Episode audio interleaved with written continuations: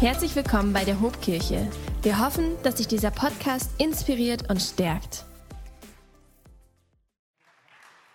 Hallo, hey, vielen, vielen Dank für die Einladung und es ist so gut, wieder bei euch sein zu dürfen.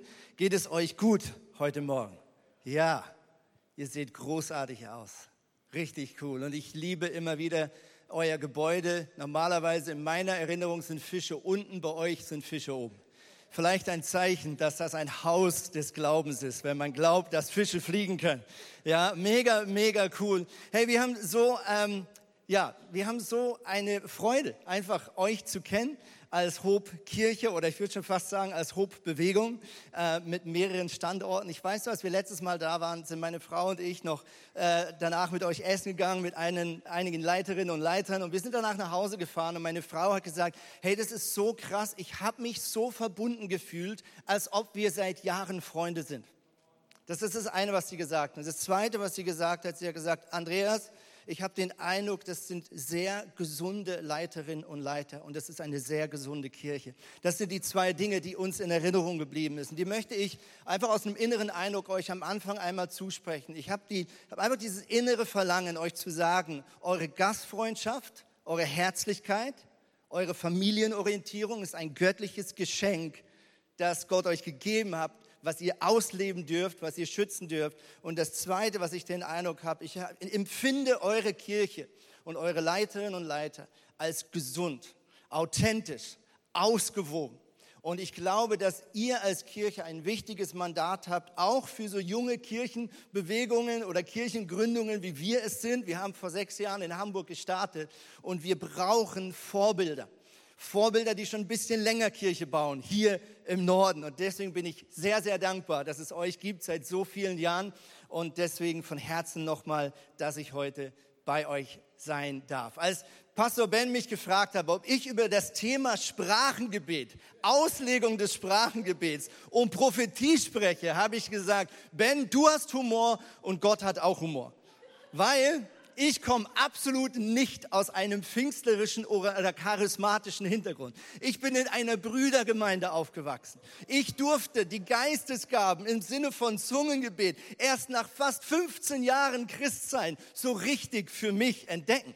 Ja, und deswegen habe ich einen großen Respekt ja, vor diesem Thema. Aber vielleicht ist es auch gut, dass mal einer spricht, der vielleicht nicht mit dem gleich aufgewachsen ist wie andere. Weil ich weiß, der eine oder andere hat vielleicht gute Dinge erlebt in seiner Vergangenheit. Manch einer hat aber auch Fragen und Vorbehalte und manchmal vielleicht auch Dinge erlebt in der Vergangenheit, wo du sagst, da bin ich verletzt worden. Und deswegen möchte ich heute beten, dass der Heilige Geist zu uns sprechen darf. Amen. Heiliger Geist, ich danke dir, dass du hier bist. Und ich danke dir, dass du jetzt in uns sprichst. In jedem, der jetzt hier im Saal ist. In jedem, der online zuschaut. In jedem, der diesen Podcast später anschaut. Heiliger Geist, du sollst reden in uns.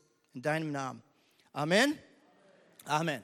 Also ich habe schon gesagt, ich habe einen großen Respekt vor dem Thema und ich weiß nicht, viele von euch lesen vielleicht äh, auch viel über das ganze Thema künstliche Intelligenz. Ich weiß nicht, wer selber schon mal auf einem dieser äh, Internetportale war. Eines berühmtes davon ist ChatGPT. Ich weiß nicht, wer hat ChatGPT schon mal ausprobiert? Mal einfach sogar, okay, das gibt mir so ein bisschen eine Rückmeldung. Es ist ein Online-Portal, wo ein großes Rechenzentrum alles versucht zu verarbeiten, was online irgendwo schon an Wissen zusammengestellt wurde und versucht daraus eine eigene Logik zu empfinden. Und manch einer ist begeistert. Ich habe von einem Mann gehört in unserer Kirche, der gerade seine Diplomarbeit mit künstlicher Intelligenz schreibt. Böse, böse, ja. Es gibt andere, die berechtigterweise vielleicht sich Sorgen machen und sagen, ja, kann es dann sein, dass es vielleicht meinen Beruf in ein paar Jahren gar nicht mehr gibt? Und natürlich müssen auch wir als Pastorinnen oder Pastoren uns Gedanken machen. Könnte ChatGPT, könnte künstliche Intelligenz irgendwann unser Berufsmandat ersetzen? Ja, deswegen habe ich gedacht, wir können ja mal, einfach um einen humorvollen Einstieg zu finden, künstliche Intelligenz fragen, was sie predigen würde. Ja? Seid ihr ready? Also, ich habe ChatGPT folgendes gefragt, vorgestern. Schreibe eine humorvolle Kurzpredigt in Jugendsprache zum Thema Zungengebet für eine herzliche Kirche in Bremen. Habe ich eingegeben. Wollen wir mal schauen, was ChatGPT rausspuckt? Und gleich schauen wir logischerweise in der Predigt, ob das stimmt oder nicht. Heute will ich mit euch, nee, andersrum. Yo, was geht ab, liebe Leute in Bremen? Heute will ich mit euch über ein krasses Thema reden, das einige von euch vielleicht schon mal gehört haben. Das Zungengebet. Alter, ich bin sicher, in unserer coolen Kirche hier in Bremen haben einige von euch schon erlebt, wie jemand plötzlich anfängt, so abgedrehte Wörter rauszuhauen, dass wir uns alle nur angrinsen können. Es klingt wie ein Mixtape aus Klingonisch und Elbisch und wir so, was geht denn hier ab? Hat jemand ein neues Sprachupdate geladen oder was? Aber chillt mal, Leute das Zungengebet hat voll seinen Platz und seine Bedeutung. In der Bibel gab es auch schon so Aktionen. Erinnert euch mal an den Pfingsttag, als die Jünger einfach losgelegt haben und plötzlich in allen möglichen Sprachen geredet haben. Die Leute drumherum haben es nicht gerafft und dachten, die sind voll durchgedreht. Aber im Gegensatz zu uns hatten sie so einen Übersetzer dabei, den heftigen Heiligen Geist. Yo, ein bisschen, bisschen künstlich hier, aber egal.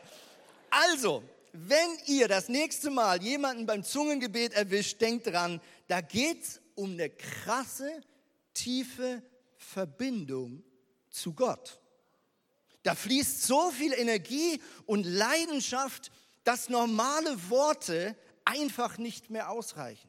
Es ist wie ein Weib, den man fühlt und nicht verstehen muss. Brudis, und Schwestis. Liebe Brüder und Schwestern. Einfach nur ein bisschen jünger. Und hey, wenn ihr euch also dazu berufen fühlt, abzugehen und im Zungengebet zu sprechen, dann macht's einfach. Gebt alles, lasst die Worte fliegen wie fette Rhymes und derbe Beats. Aber yo, checkt mal ab, dass wir hier in Bremen sind. Wenn ihr schon im Zungengebet abgeht, dann vielleicht auf Plattdeutsch, damit alle was davon haben. Also Leute, habt Spaß mit unserem gechillten Gottesdienst. Möge der Heilige Geist uns immer überraschen und zum Lachen bringen. Yo, Amen.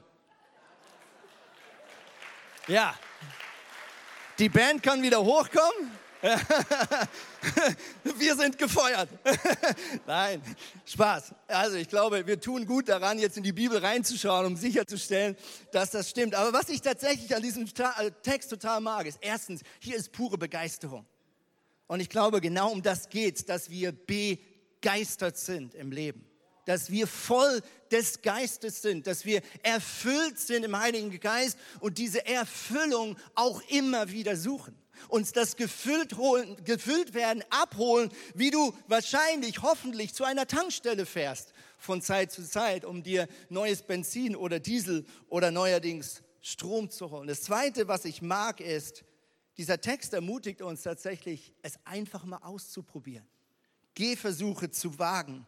Und das Dritte, was ich am allerbesten finde, war der einfache Satz, denk dran, es geht um eine krasse, tiefe Verbindung mit Gott. Es geht um eine krasse, tiefe Verbindung mit Gott. Geistesgaben sind nicht einfach dienstliche Werkzeuge, die wir mühsam Gott entgegenbringen müssen, um uns abzurackern. Nein, hier geht es um eine Liebesbeziehung zwischen einem himmlischen Gott, der in dir lebt und dir als ganz eigene, von Gott geschaffene Persönlichkeit. Und die Geistesgaben sind Mittel und Zweck zugleich, diese Beziehung, diese Intimität zu pflegen, zu schützen, gesund zu halten, wieder aufzubauen, da wo sie vielleicht verloren gegangen ist. Lass uns kurz das Wort nochmal anschauen. Charisma bedeutet Gnaden, Gabe. Und ich bin sicher, das wurde schon die letzten Wochen mehr als genug betont. Trotzdem ist es wichtig, dass wir es verstehen. Gnadengabe bedeutet, es ist keine Belohnung. Die Geistesgaben, die Gott dir gegeben hat, sind nicht eine Belohnung, dass du ein besonders guter Christ bist. Und leider ist es oft sogar so, leider in Anführungsstrichen, dass Gott einfach entscheidet, wem er was in welchem Maße gibt. Und damit ist das absolut deckungsgleich auch mit den natürlichen Gaben, die Gott einfach gibt in seiner Souveränität. Denkst du auch manchmal, es ist unfair, dass dein Nachbar, der nicht wirklich einen guten Charakter hat, gleichzeitig die Fähigkeit hat, Geld zu vermehren wie Heu? Ja? Denkst du auch manchmal, dass es eine Person gibt in deinem Umfeld, die ist so unglaublich begabt, die kann so unglaublich viel und du denkst, warum ausgerechnet sie, wo sie doch gleichzeitig charakterlich noch so viel Defizite aufweist? Gnadengaben bedeutet, Gott gibt uns etwas nicht aus unserem Verdienst heraus, sondern aus Gnade heraus. Aus Gnade heraus. Und er vertraut es uns an. Er legt es in unsere Hände im Vertrauen und im Glauben, dass du damit zu seiner Ehre umgehen möchtest. Das heißt, Gnadengaben sind keine mühsame Pflichtübung. Gnadengaben sind ein Geschenk des Heiligen Geistes, um dein Leben zu stärken, deine Intimität mit Gott und die Gemeinschaft, in der du geistlich zu Hause bist, deine lokale Kirche. Ihr habt dieses Motto ausgerufen über diese Serie, was ich sofort unterschreiben kann und am liebsten direkt klauen würde für meine Kirche, weil es so dermaßen sich deckt mit dem, was mir wichtig ist. Im Geistlichen natürlich und im Natürlich geistlich. Im Geistlichen natürlich und im Natürlichen geistlich. Warum ist das so wichtig? Weil ich glaube, dass genau hier vielleicht ein Dilemma, vielleicht auch eine Verletzung beim einen oder anderen da ist. Warum? Weil du vielleicht in der Vergangenheit erlebt hast, dass manchmal diese Themen etwas Fremdes an sich haben, etwas Unnatürliches. Warum glaube ich, dass das Geistesgaben sich viel natürlicher anfühlen, als wir es manchmal vielleicht glauben oder damit rechnen? Weil Geistesgaben ein Upgrade sind von dem, was der Schöpfer, der dich hier auch so schon immer geschaffen hat, dir zur Verfügung stellt.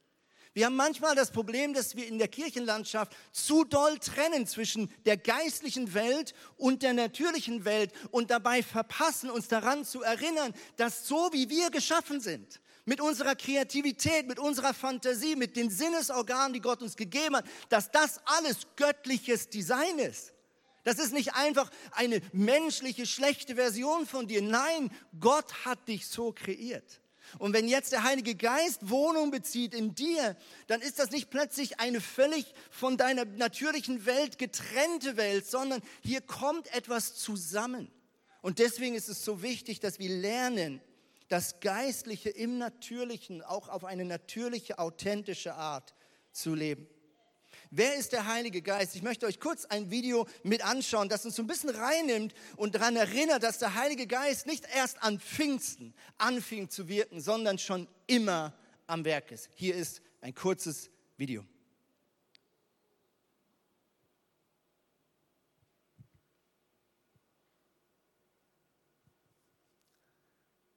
Ich hoffe, wir haben noch Ton.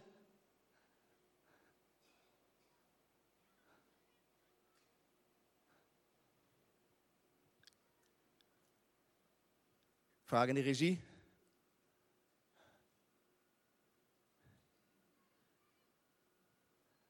Okay, ich glaube, wir stoppen das Video. Ich versuche es kurz zusammenzufassen. Was wir hier sehen, ist eine Zusammenstellung an Männern und Frauen, die im Alten Testament auf die eine oder andere Art und Weise den Heiligen Geist erlebt haben. Was wir dort sehen, ist, dass punktuell der Heilige Geist auf Menschen kommt, um stellvertretend zu seinem Volk zu sprechen. Eine Formulierung, die du im Alten Testament oft findest, ist, dass der Heilige Geist auf eine Person kommt. Und ich vergleiche das manchmal so ein bisschen vielleicht mit dem Bild, dass dir ein Kind auf deine Schultern sitzt. Das ist etwas, was du wahrscheinlich deutlich wahrnehmen wirst. Ich glaube, im Alten Testament haben Menschen wahrgenommen, wann der Heilige Geist sozusagen einmal das Zepter übernimmt. Und deswegen sehen wir im Alten Testament, ich komme jetzt mit meinen unglaublich genialen Malkünsten, ich male hier mal so ein Dreieck für Gott. Also der Heilige Geist kommt auf eine Person, ja, und spricht von dieser einen Person zu ganz vielen weiteren Personen. Ich male mal eine Person hier hin aus Zeitgründen kannst du dir die anderen in deiner Fantasie vorstellen. Also im Alten Testament kommt der Heilige Geist auf eine Person und diese Person spricht stellvertretend in der Autorität Gottes. Deswegen sehen wir im Alten Testament auch manchmal Formulierungen wie, so spricht der Herr, der Gott Israels und so weiter und so fort.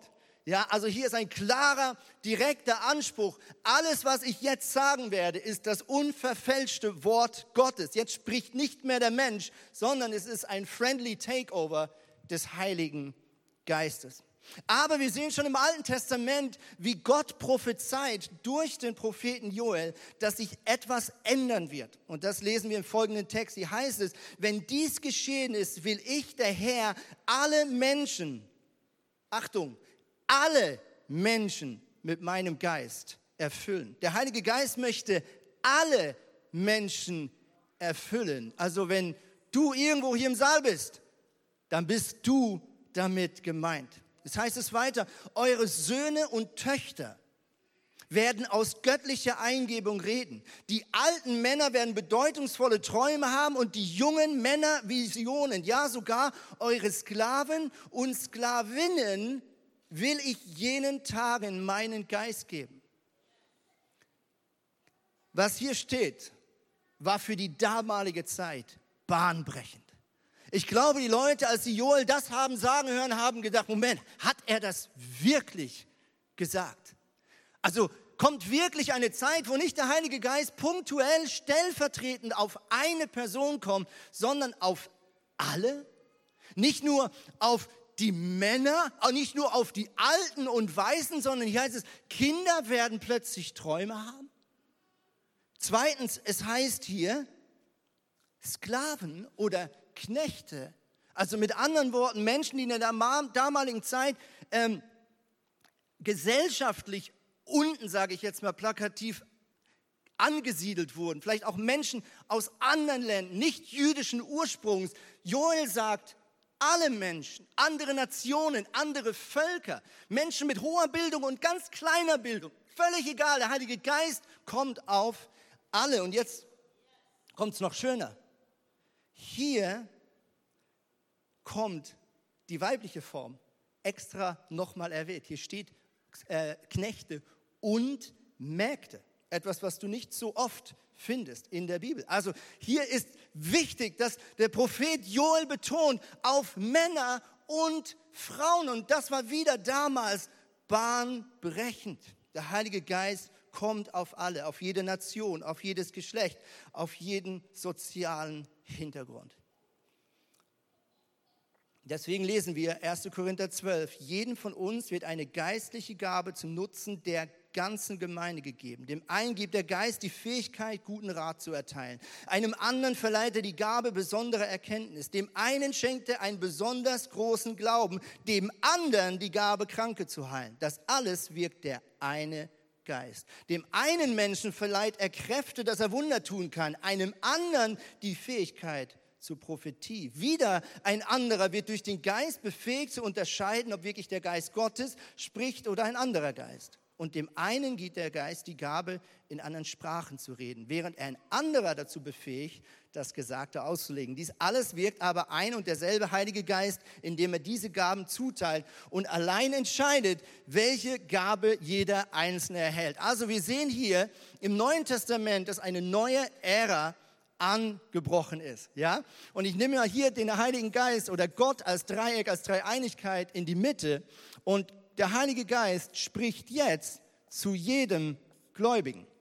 Ich male hier mal einen Gläubigen stellvertretend auf. Und noch einen Gläubigen.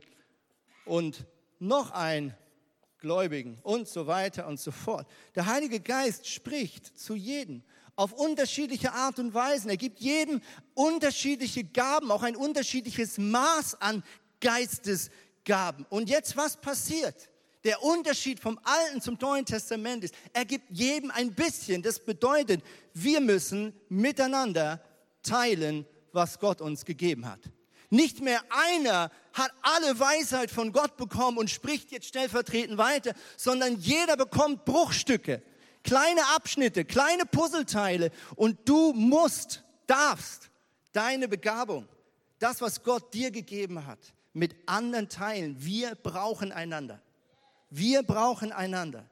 Eine gesunde christliche Gemeinschaft ist eine Gemeinschaft, in der jeder seine Begabungen mit den anderen teilt. Und deswegen ist es wichtig, dass wir uns damit auseinandersetzen. Lass uns in der übrigen Zeit in diese einzelnen Gaben reingehen, okay? Seid ihr ready? Das erste ist das Sprachengebet. Eine mögliche Definition ist die folgende. Sich in einer nicht erlernten Sprache ausdrücken, die der Heilige Geist dem Geist des Menschen eingibt. Ja, das griechische Wort heißt Glossa, kann man mit Zunge oder Sprache übersetzen. Deswegen sagen wir auch manchmal Zungengebet und manchmal Sprachengebet. Und ich weiß nicht, ob du von dir aktuell sagst, ich habe diese Begabung, dieses Geschenk von Gott erhalten. Ich persönlich erzähle dir mal meine Geschichte, weil ich glaube, was ich beobachte, ist, dass Gott ganz unterschiedlich diese Begabung entfaltet. Ich weiß noch, ich war etwa 20 Jahre jung, ich war frisch in der Schweiz angekommen und wir hatten eine Small Group, einen Abend und äh, wir waren, ich und noch ein Freund, beide an dem Punkt, wo wir gesagt haben, wir haben diese Gabe bisher gefühlt nicht erhalten. Ja? Ich hatte Freunde, die in Zungen beten und ich hatte den Eindruck, ich, ich soll einfach mal für mich beten lassen. Ja, also habe ich allen Mut zusammengenommen, ich und mein guter Kumpel, WG-Partner Matthias, und wir haben uns da hingesetzt in die Mitte und wir haben gesagt, könnt ihr für uns beten? Wir wollen diese Gabe empfangen. Okay? Die Jungs haben sich um uns rumgestellt, haben die Hände aufgelegt, Gabriel hat gebetet, ja, und bei meinem Freund Matthias ging es ab wie eine Bombe. Der hat angefangen zu beten, der hat angefangen zu weinen, der hat angefangen zu zittern und das war der Hammer. Jetzt komme ich. Ich stand da und ich fühlte nichts. Und im absoluten Gehorsam und Glauben fing ich mutig an, erste komische Silben auszusprechen. Gugarashabara, bin ich das? Etwas in mir hat sofort gesagt, Quatsch, hör auf damit. Das ist doch nur deine Logik. Aber ich habe mir gesagt, ich will es probieren und ich will es lernen. Und was ich dir heute sagen möchte, ist, Während bei meinem Kumpel Matthias das auf einen Rutsch kam, war es in meinem Fall eine Gabe, die ich ganz langsam entwickeln und trainieren durfte. Und die sich immer weiter entfaltet. Ich saß letztens ein bisschen verzweifelt auf unserem Sofa. Wir hatten in unserer Kirche eine sehr schwierige Situation, die mich emotional sehr stark mitgenommen hat. Und ich weiß nicht, ob du so Momente kennst, vielleicht von der Arbeit, vielleicht in deiner Ehe. Ich war richtig blockiert. Ich war alleine auf dem Sofa und ich war völlig blockiert, völlig blockiert in dieser Situation. Und ich fing an und versuchte zu beten. Und es ging nicht so richtig, konnte nicht ausdrücken. Es fühlte sich an, wie wenn du von der Wand redest. Und dann wechsle ich manchmal in Zungengebet. Ja? Und dann fing ich an, in Zungen zu beten. Und plötzlich, und das habe ich schon einige Male erlebt, betete ich in einer völlig anderen Sprache als sonst. Die war offensichtlich eine andere Sprache. Und es war wirklich ein Moment, wo ich plötzlich im Wohnzimmer stand, wo ich relativ laut wurde. Es war, glaube ich, gut, dass ich alleine zu Hause war in dem Moment. Ja? Und wo ich spürte, dass jetzt der Heilige Geist in meine sichtbare Welt hinein Dinge ausspricht, Befehle anordnet geistliche Dinge in Ordnung rückt. Und im Ende dieses Gebets war ich ein völlig verwandelter Mensch. Ich spürte, wie eine Riesenlast von mir abfiel. Ich merkte, dass geistlich sich etwas jetzt verändert hat.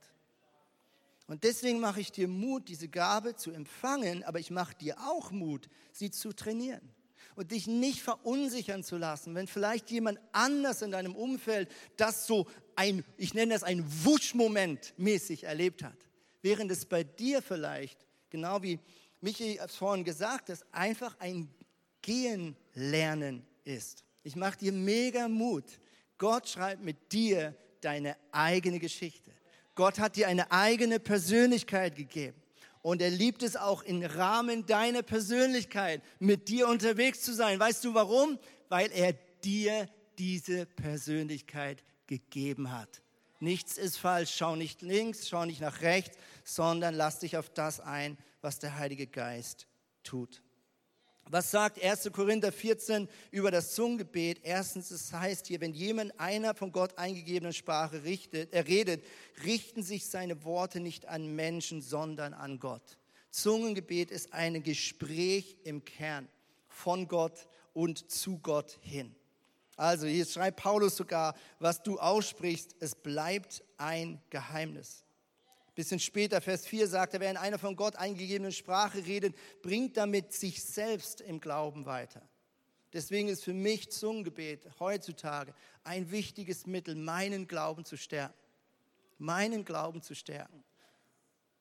Ich möchte euch noch einen Vers vorlesen, der für mich sehr gut ausdrückt, was passieren kann, wenn wir in Zungen beten. Römer 8, Vers 26, da heißt es, und auch der Geist Gottes tritt mit Flehen und Seufzen für uns ein. Er bringt das zum Ausdruck, was wir mit unseren Worten nicht sagen können. Auf diese Weise kommt er in unserer Schwachheit zu Hilfe, weil wir ja gar nicht wissen, wie wir beten sollen, um richtig zu beten. Vielleicht ist das ein kleines Geheimnis hier in diesem Text. Ich merke oft, dass ich dann in Zungen bete, wenn meine Worte irgendwie nicht ausreichen. Oder wenn ich in eine Situation komme, in der ich selbst nicht weiß, woran liegt das hier gerade, was passiert. Gibt es eine geistliche Dimension? Gibt es einen geistlichen Knotenmoment? Etwas in der Welt, die ich mit meinem bloßen Auge nicht sehe, die aber mit existiert, Teil meiner Realität ist. Und kann es sein, dass wenn wir in Zungen gebeten, dass wir dort hineinsprechen und nicht wir, sondern der Geist Gottes, wo wir nicht hinsehen, Dinge, die wir nicht kennen, aber wo der Heilige Geist für einen kurzen Moment unser Funkgerät in die Hand nimmt und Dinge in Ordnung bringt. Und deswegen glaube ich, dürfen wir uns ausstrecken, Zungengebet zu empfangen und zu trainieren, gerade da, wo deine Worte zu einem Ende kommen. Zweitens, die Gabe der Auslegung des Sprachensgebets. Ich muss wirklich sagen, diese Gabe ist für mich selbst etwas, wo ich noch sehr wenig eigene Erfahrung gesammelt hat. Ich weiß nicht, wer das schon mal selbst erlebt hat, dass jemand in einer anderen fremden Sprache spricht und jemand anders sagt, ich spüre jetzt innerlich, was diese Person wirklich gesagt hat. Habe einen guten Freund, mein ehemaliger Chef aus Zürich, der diese Gabe bekommen hat. Und ich weiß, dass er mir erzählt hat, dass er zwar nicht den Text hört, er versteht nicht wirklich den Wortlaut, aber er spürt innerlich ganz klar, was die andere Person jetzt gesagt hat. Es kommt klar und deutlich in sein Bewusstsein. Und wir haben schon erlebt, auch als Kirchenbewegung ICF, wie durch so Momente Gott uns instruiert hat, in unserer Kirchengründungsbewegung mutige Schritte zu gehen. Also jemand betet in Zungen und jemand anders legt es aus. Und ich muss dir ehrlich sagen, ich will einfach nur ehrlich sein, das ist etwas, was ich aus dieser Predigtvorbereitung mitnehme. Das möchte ich mehr trainieren. Nach dem möchte ich mehr Ausschau halten, weil Paulus hier die Gemeinde in Korinth ermutigt, wenn in Zungen gebetet wird, darauf zu achten, dass jemand auch das Ganze auslegen kann. Ich möchte euch eine Frau vorstellen aus unserer Kirche. Ihr Name ist Christina und sie hat etwas erlebt zum Thema Zungengebet oder Sprachengebet, was uns alle ermutigen darf. Hier ist ihre Geschichte. Hi, ich bin Christina und ich möchte euch kurz mit reinnehmen in eine Geschichte aus meinem Leben, in der ich Gott total übernatürlich erlebt habe. Ähm, genau, das Ganze war in Mexiko bei einem Missionseinsatz. Dort ähm, war ich dazu da, um Lobpreis zu leiten unter anderem und ähm, genau, wir sind so durch verschiedene Gemeinden gereist und eines Morgens ähm, habe ich genau das dann gemacht, habe schön äh, die spanischen Lieder, die ich auswendig lernen musste, gesungen, weil ich eigentlich Spanisch nicht kann und hatte dann irgendwann den Impuls, dass ich in Sprachen singen sollte. Und anders als sonst hatte ich wirklich den Impuls, dass ich das direkt ins Mikro singen soll, wie so eine Nachricht einfach an die Gemeinde. Und äh, habe mich dann dazu überwunden und habe total schnell gemerkt, dass erstens mein Sprachengebet sich ganz anders angehört hat als sonst.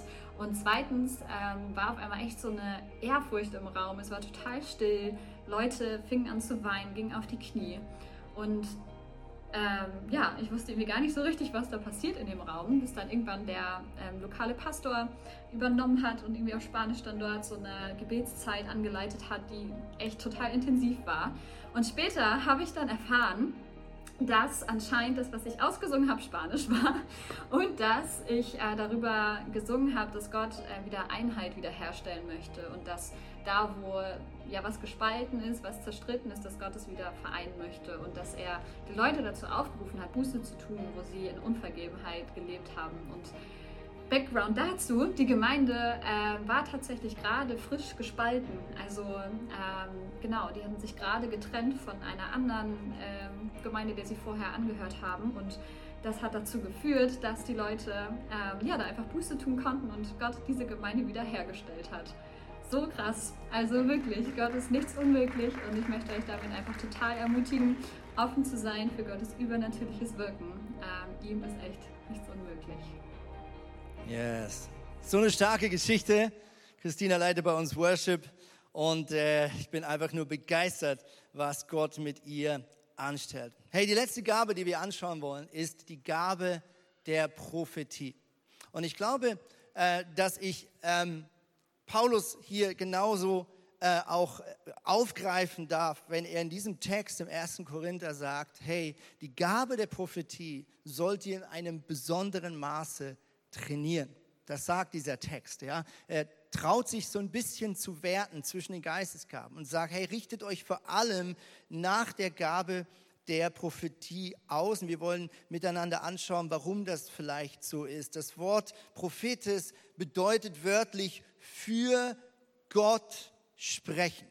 Für Gott sprechen. Ja, und da knüpfe ich jetzt nochmal an, an etwas, was wir vorhin so ein bisschen vielleicht humorvoll aufgegriffen haben. Vielleicht hast du schon mal erlebt, dass jemand im Gottesdienst oder auf dich persönlich zukommt und sagt, jetzt spreche ich für Gott. Ja, und dann seine Worte huldigen beginnt mit, so spricht der Herr. Ja, der Gott Jakobs, Israels und Stephans. Ein Spaß. Ja, dann weißt du, dass er die Bibel nicht gut gelesen hat, ja. Also, was ich damit meine, ist, wir haben vielleicht manchmal, auch aufgrund des Alten Testaments, ein Bild, dass Prophetie sich so anfühlt, wie, dass wirklich der Heilige Geist, ja, die komplette Kontrolle über mich übernimmt und jetzt wirklich, ja, eins zu eins durch mich spricht und nichts vom Andi dabei durchsickert. Ich möchte euch mal eine Bibelstelle zeigen, die eigentlich interessant ist. Da heißt es nämlich im 1. Thessalonicher 5, Vers 20, prophetische Rede verachtet nicht, aber jetzt kommt's, prüft aber alles und das Gute behaltet. Was bedeutet das oder was impliziert dieser Text?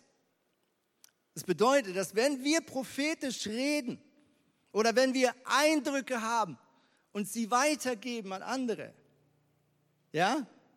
Wenn es hier heißt, wir müssen es prüfen und nur das Gute behalten, was bedeutet das? Das bedeutet, dass es eben nicht alles perfekt immer ganz klar von Gott ist, sondern dass sich manchmal ein göttlicher Anteil vielleicht vermischt, aber dass auch manchmal vielleicht wir nicht so sicher sind, bin ich das? Oder ist das jetzt wirklich der Heilige Geist? Warum? Weil ich glaube, dass wenn wir erfüllt werden mit dem Heiligen Geist, dass der Heilige Geist ein ganz natürlicher Bestandteil unserer Persönlichkeit wird. Es ist kein fremdes Wesen, sondern es ist ein Teil von dir. Er verbindet sich mit dir. Der Heilige Geist ist Gottes Verbindung, Gottes Einheit mit dir. Und deswegen ist das Wirken des Heiligen Geistes etwas, was sich oft natürlicher anfühlt, als wir es vielleicht erwarten. Und ich glaube, es ist auch etwas, zu was wir eingeladen sind, auch natürlich auszuleben, natürlich zu teilen mit anderen. Was meine ich damit? Wir müssen nicht unsere Stimme verstellen, wenn wir einen prophetischen Eindruck haben. Wir dürfen das ganz natürlich tun, in der Persönlichkeit, wie wir sonst etwas teilen würden. wie wir sonst jemanden ansprechen dürfen. So wie Gott dich geschaffen hat, so darfst du seine geistlichen Begabungen teilen. Was bedeutet es auch? Das bedeutet, dass wir prüfen sollen. Das heißt, wir sollen gut hinhören. Ich möchte mit euch ganz praktisch zum Schluss ein paar praktische Schritte anschauen. Wie kannst du Prophetie teilen in deiner Kleingruppe, in deiner Ehe, in deiner Kindererziehung? Das erste ist, überprüfe deine innere Haltung. Überprüfe das, was in dir gerade abgeht. Der Psalmist sagt, erforsche mich Gott und erkenne mein Herz, prüfe mich und erkenne, wie ich es meine. Ich glaube, wenn immer du einen Eindruck bekommst oder wenn du einen inneren Gedanken, einen Impuls empfängst, etwas, was du vielleicht aussprechen sollst, etwas, was du vielleicht tun sollst, dann ist es gut, dass du dem Heiligen Geist die Gelegenheit gibst, dein Herz, deine Motive zu durchleuchten. Was geht gerade in mir ab? Was will ich gerade? Was will ich gerade? Was will mein Ego? Was will mein Geltungsdrang? Und Reife bedeutet nicht, dass wir keine unreifen Stellen mehr in uns haben. Reife bedeutet oft, dass du deine Unreife in deinem Leben wahrnimmst. Reife bedeutet oft, dass du die unreifen Stellen deiner Persönlichkeit gut kennst. Du kennst vielleicht die Einseitigkeiten deiner Persönlichkeit. Du spürst, was in dir abgeht. Und warum ist das wichtig, dass du dich selbst spürst? Und ich glaube, dass wir sonst manchmal versucht sind, Dinge zu vergeistlichen, die wir eigentlich natürlich wollen. Ja, wir hatten vor ein paar Monaten ein paar spannende Diskussionen bei uns in der Kirche zum Thema, wie wollen wir Gott durch Liedern die Ehre geben. Und wir haben am Anfang dieser Diskussion ein paar Spielregeln abgemacht und gesagt, lass uns auf übergeistliche Formulierungen heute bewusst verzichten. Ja? Lass uns bewusst nicht sagen, Gott hat mir gesagt, wir sollen die Lieder spielen, sondern lass uns bewusst die Dinge so benennen, wie sie der Wahrheit entsprechen. Wenn du sagst, ich würde gerne dieses Lied spielen in unserer Kirche, dann sage ich, würde gerne dieses Lied in dieser Kirche spielen. Ja, wenn jemand etwas sich wünscht, dann lass uns nicht uns hinter Vergeistlichung verstecken, sondern lerne dich selbst zu spüren. Das ist unglaublich wichtig. Und frage Gott, soll ich das aussprechen? Soll ich das tun? Zweitens, ich glaube, damit wir Gottes Reden hören können, brauchen wir Ruhe, brauchen wir Stille. Stille kann im Gottesdienst sein. Stille kann früh morgens sein. Stille ist bei mir manchmal mitten in der Nacht, wenn alles ruhig ist, wenn keine Ablenkung mehr da ist. so wie du das Ticken einer Uhr oft erst dann hörst, wenn es ruhig ist, so glaube ich, brauchen wir Ruhe, eine innere Ruhe, damit wir das Reden Gottes spüren. Drittens, wenn du einen Eindruck hast in deiner Kleingruppe oder irgendwo auf der Straße, frag um Erlaubnis. Sag, darf ich einen Eindruck mit dir teilen? Und dann, wenn die Person sagt ja, dann sag einfach das, was der Wahrheit entspricht. Sag, ich habe von meinem inneren Auge das und das gesehen. Oder ich habe für dich dieses Wort bekommen. Und sag genau das, wie du es wahrnimmst.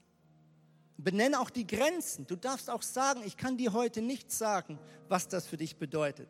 Und ich bin auch nicht 100% sicher, deswegen prüf es und frag den Heiligen Geist, ob es wirklich für dich ist. Das ist eine ehrliche, akkurate Aussage. Und es ist völlig in Ordnung. Ich möchte mit zwei, drei kleinen Geschichten enden.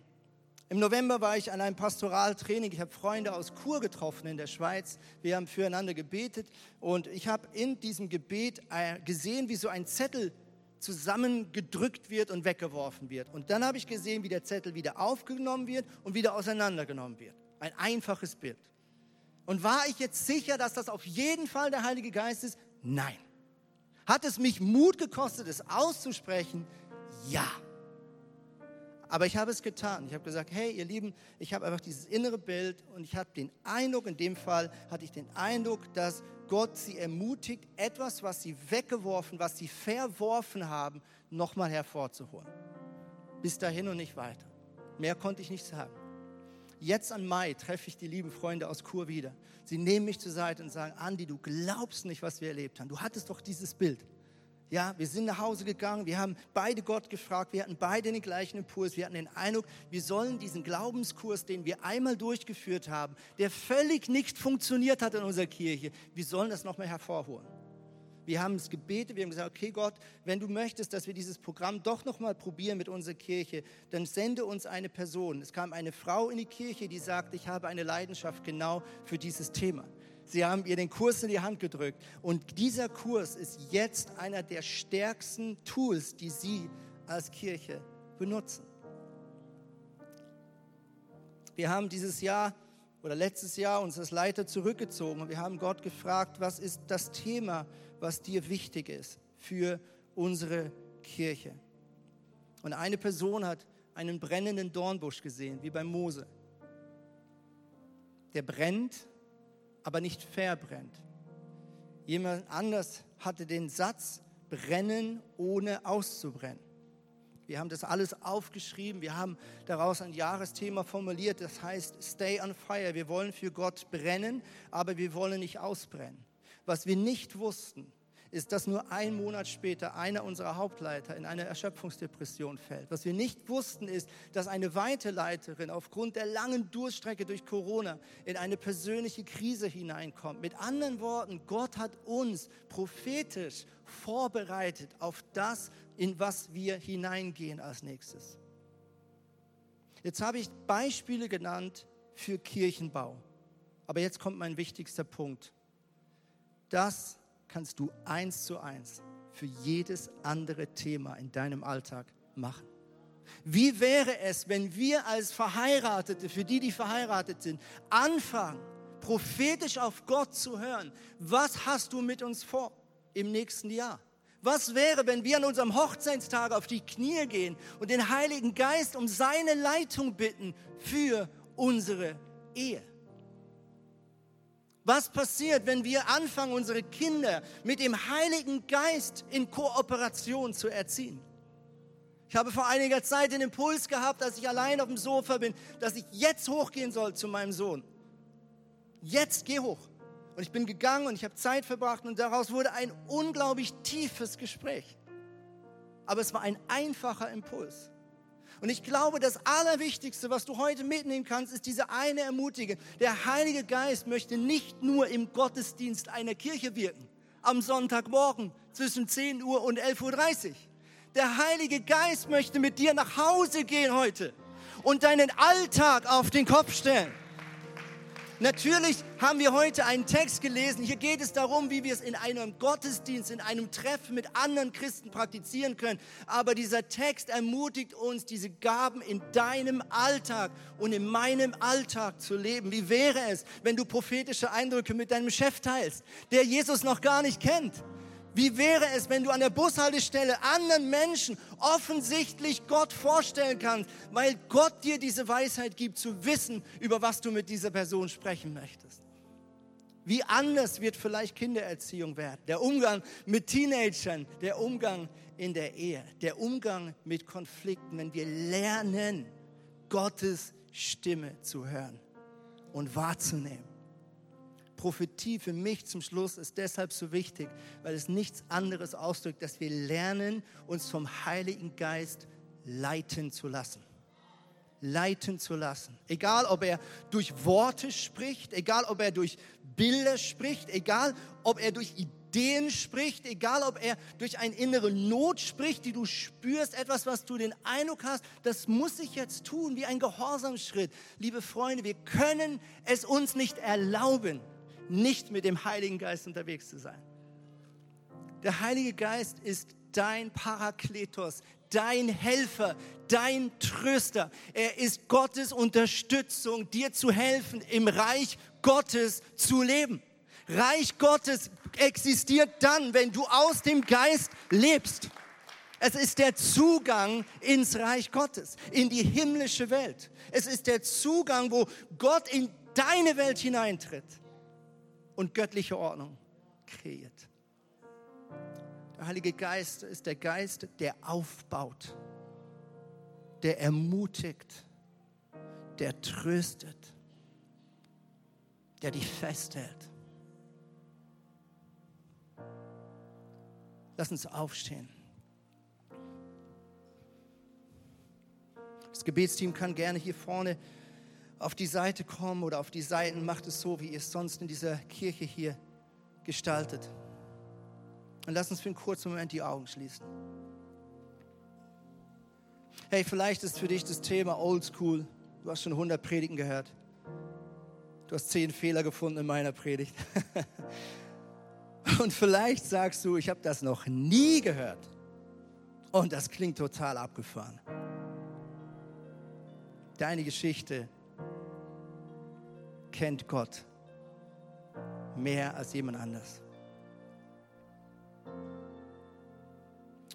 Und ich möchte dich jetzt einladen, wenn du das möchtest, dass du jetzt den Heiligen Geist um einen Impuls bittest. Einen Impuls.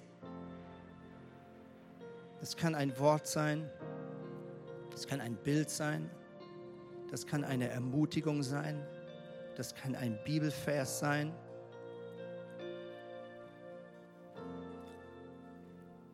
Bitte den Heiligen Geist jetzt um einen Impuls.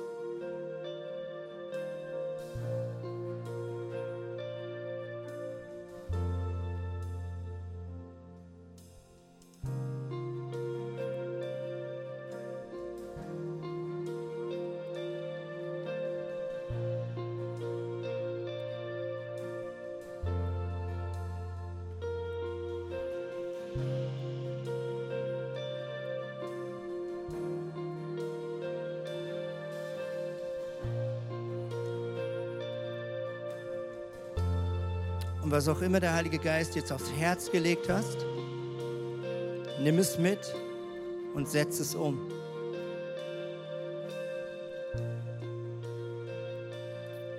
Denn ich sage dir eine Sache aus tiefster Überzeugung.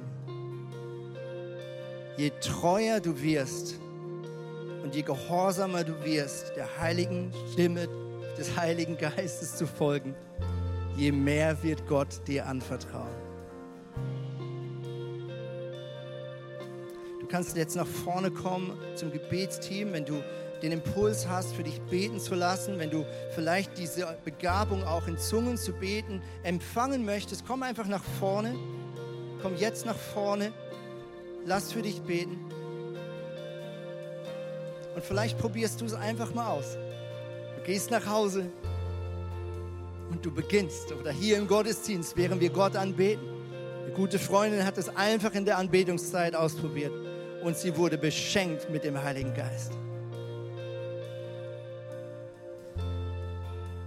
Und Jesus, ich bitte dich für jede Person,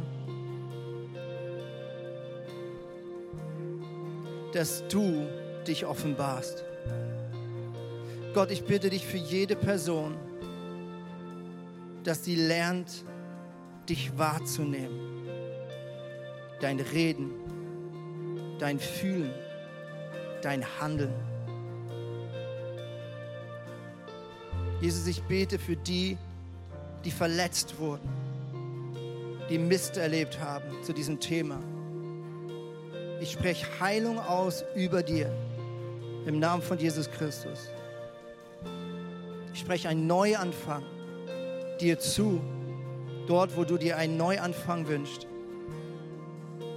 Ich spreche dir Ermutigung zu, da wo dir der Mut fehlt.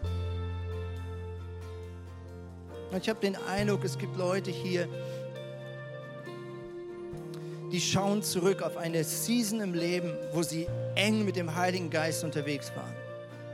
Es fühlt sich vielleicht so ein bisschen an, wie als du frisch verliebt warst. ich möchte dir zusprechen, dass die besten Tage deiner Beziehung mit Gott nicht hinter dir liegen. sondern vor dir.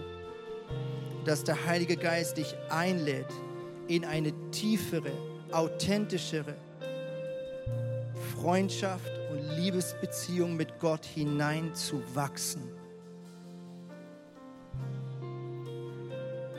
Schau nicht nach hinten, schau nach vorn auf das, was Gott tun möchte. Amen. Amen. Lass uns Gott einen Applaus geben.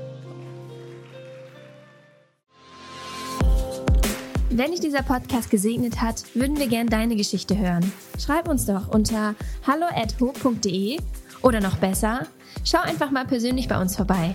Wir freuen uns auf dich.